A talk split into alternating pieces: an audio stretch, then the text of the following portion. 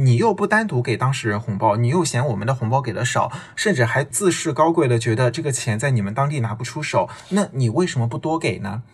？Give your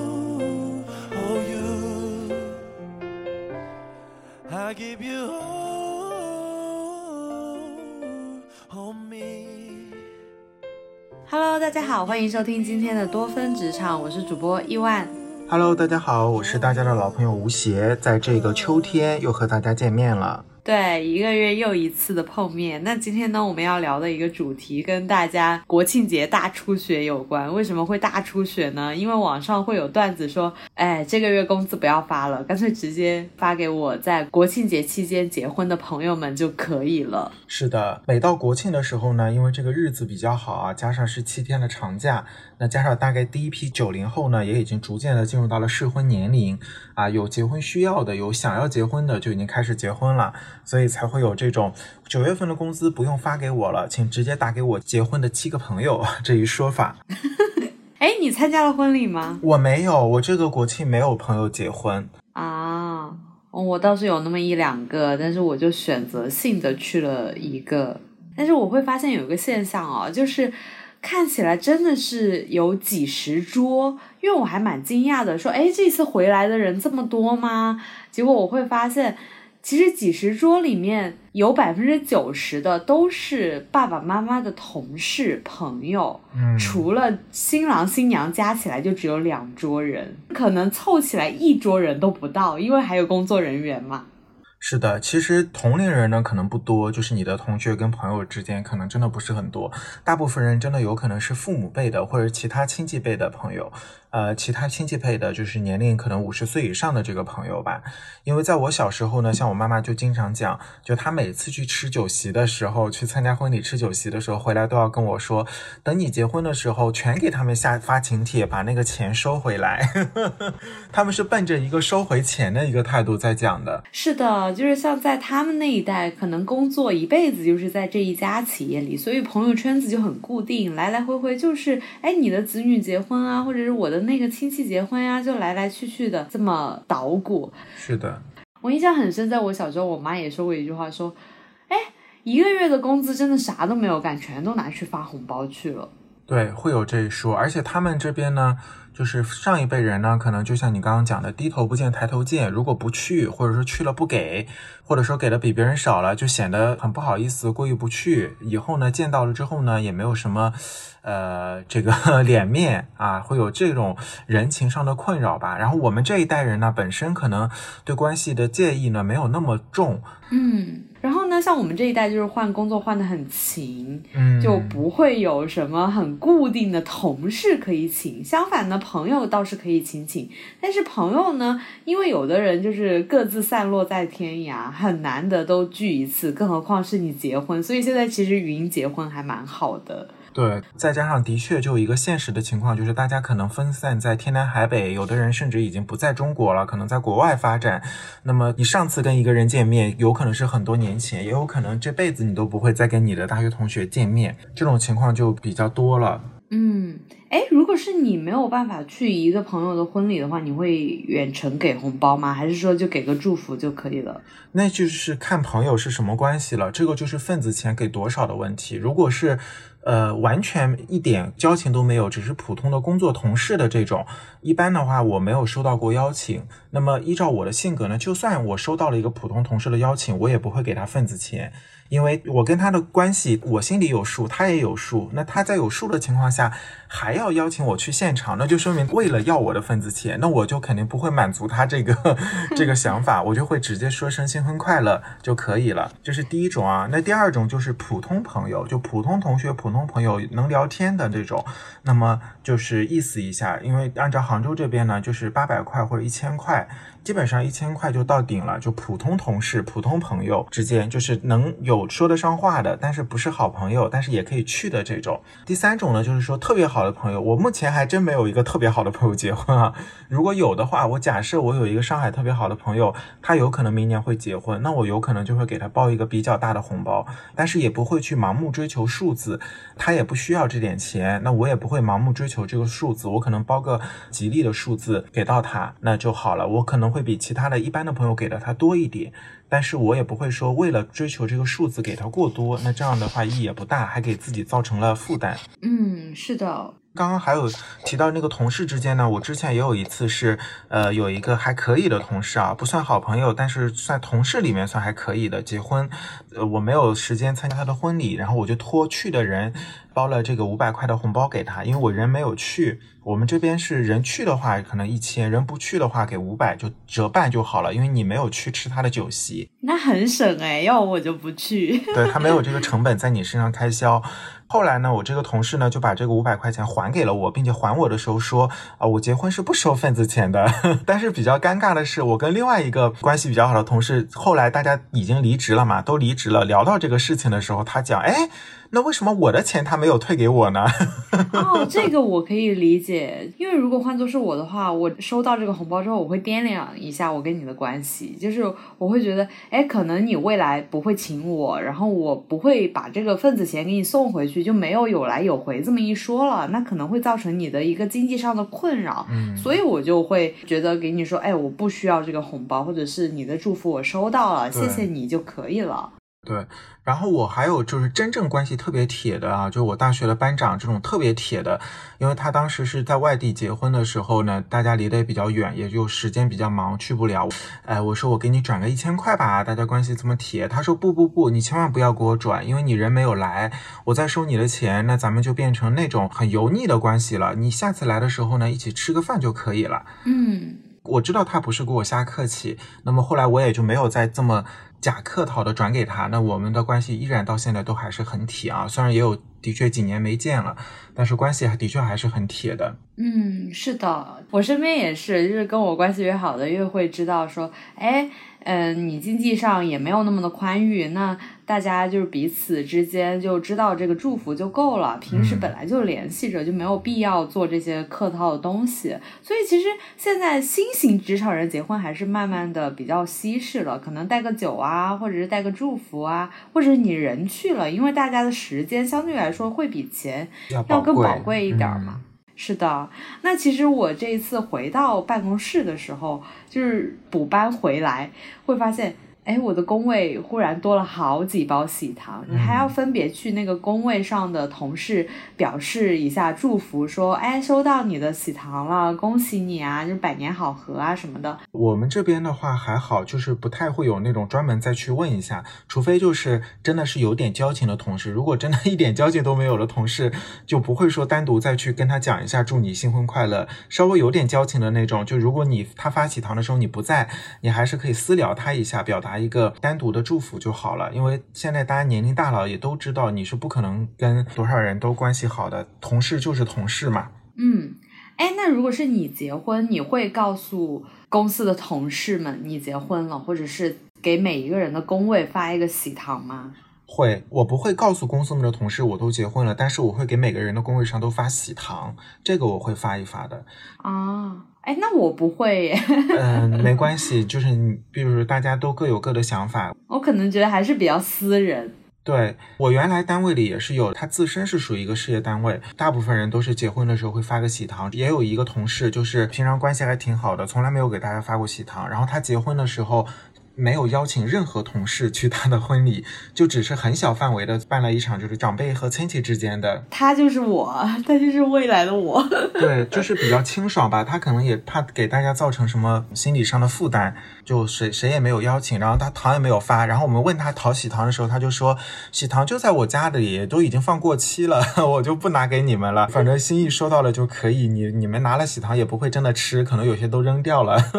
是的，哎，那你觉得就是像我们新型职场人如何像父辈那样收回这个份子钱呢？因为现在的婚礼真是越来越贵了，我都想去开一家婚庆公司了，我觉得太赚钱了，天呐！这个投入跟支出真的是太不成正比了。我觉得很难。如果是奔着收回份子钱的话，我觉得真的还挺难的。尤其是你的婚礼，如果又是在一个五星级酒店办的话，你这个成本真的是要高于你能收回的份子钱。是的，所以我觉得，如果是奔着这个的话，那就不如不要办婚礼了，因为你没有支出，自然也就没有那个不想着去把那个收支进行这个平衡了。哎，父母那一代的人结婚有赚钱的吗？我记得好像应该是有赚钱的，就是最起码能达到一个收支平衡的一个状态。因为那一辈的人不像现在一样这么铺张浪费，非五星酒店不去，一般都是找一个普通的饭店，或者是有条件的找一个好一点的饭店。哦，还有摄影师啊、司仪啊、背景板啊，那些已经很花钱了。啊，回到刚刚说那个职场结婚的事情啊，我还有一件事情可以跟大家分享一下，可能大家平常也有遇到过，就是这个份子给多少的事情。其实刚刚我们没有细聊啊，其实我觉得这个是困扰现在很多人的一个问题，尤其是。一群人一起去参加的时候，大家一般都会想着给个差不多，或者说不要明显比别人少很多或者多很多。但是呢，总有一些很喜欢好面子的人呢，他会就是炫耀他给的比较多，就是他会主动问你，然后炫耀做给的比较多。那我之前遇到过一个事情呢，倒不是参加婚礼啊，是那个同事结婚的时候，我们还都不认识。后来呢，他生孩子之后呢，我们当年一起进这个同一个部门的五个人一起去看他和他这个满月的孩子。就想着给他孩子包一个红包好了。当时我们是四个人，一二三四四个人去看他。那么我们为首的带头的同事呢，是一个七零后啊，七几年的，然后年纪四十多岁了。他就说：“哦，那既然这样，我们图个吉利吧，给一个一三一四，我们四个人合给一个一千三百一十四块钱好了。”那我们都觉得还挺好的啊，包括那个收到红包的人也挺开心的。结果后面呢，我们这四个人里面有那个年龄第二大的人，他跟这个年龄最大的人都是温州人。只是他们来自温州的下面的不同的县市，那个年龄最大的这个人的再来的这个县级市呢，就是家乡呢比这个年纪第二大的人呢稍微家乡的发展呢 GDP 呢要弱一点。年纪第二大的这个姐姐呢，她就后来私聊我说，那个谁谁谁太抠门啦，我们四个人居然才给一千多块钱，这在我们乐清根本就拿不出手的啊，也就在他们洞头这种比较穷的地方才拿得出手。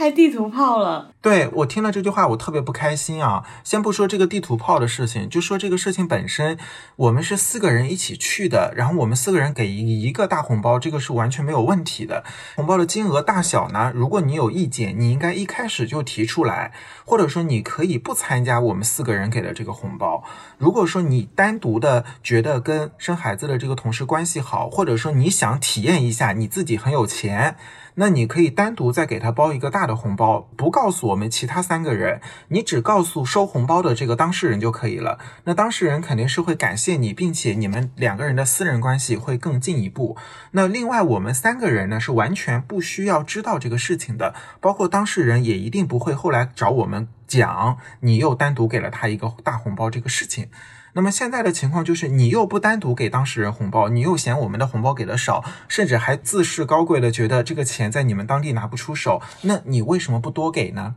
既然你觉得我们给的少，那你自己可以多给，并且你也可以不让我们知道，而不是在这里自视高贵的来显摆自己多有钱。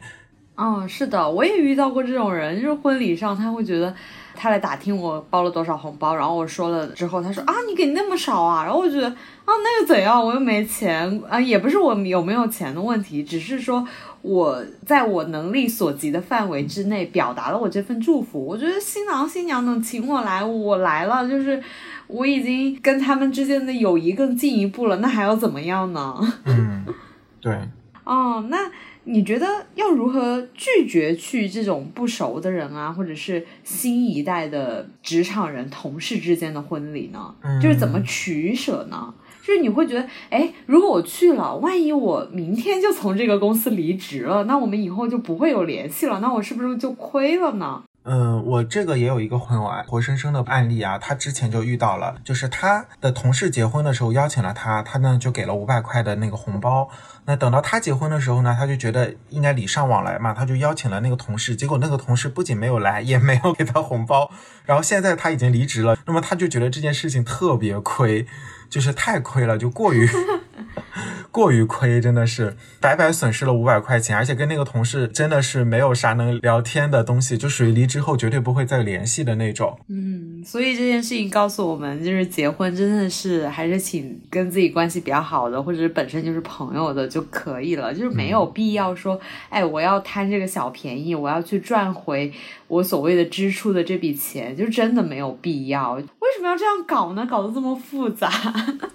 对，我觉得就是这个也是现在职场的一个交际吧，职场或者是人际关系的一个交际，就是你知道这只是你的同事，你也知道可能一份工作你只能做两三年都算久的了，像有的人可能只做几个月或一年，呃，你也知道这些人也没什么交情，但是呢，就是碍于所谓的情面，有时候就是会做一些就是好面子的事情。那这里呢，吴邪呢给大家的唯一的建议就是说，不用那么好面子，因为有时候你好面子了，就是死要面子活受罪嘛。那受罪的人呢是你本人，也不是其他人，呃，其他人呢也没有损失。但是呢，对于那些不管是你主动想要接触的，觉得他为人比较好，想要跟他接近的人，还是说你觉得因为他是领导，他是老板，你被动的以后有可能需要他帮助的这两类人呢，你其实都是可以去接近的。前者呢，就是你可以跟他真的成为朋友；那后者呢，万一你以后真的遇到了什么事情，也可以求人家帮忙，那你给个份子钱呢也不亏啊，就当是一个隐性投资了吧。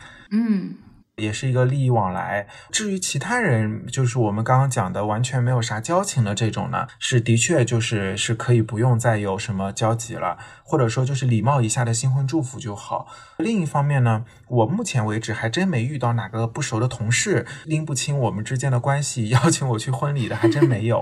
啊，也就是发发喜糖。嗯，我这一次参加婚礼，我还发现一个问题哦，就是。有人会吐槽说：“哎，新郎新娘这个排场真的是很一般，就没有找一个好一点的酒店怎么样？”但是我会发现这家酒店真的从一楼到顶楼，每一间那个包房都已经排满了婚礼，就是一号到七号都已经是满的，没有空余的档期。我就在想，是不是在这种节假日结婚的话，真的是要靠抢，而不是说你想订哪个豪华一点或者是美一点的这种。你没有选择权。嗯，反正现在结婚也是都越来越讲排场了。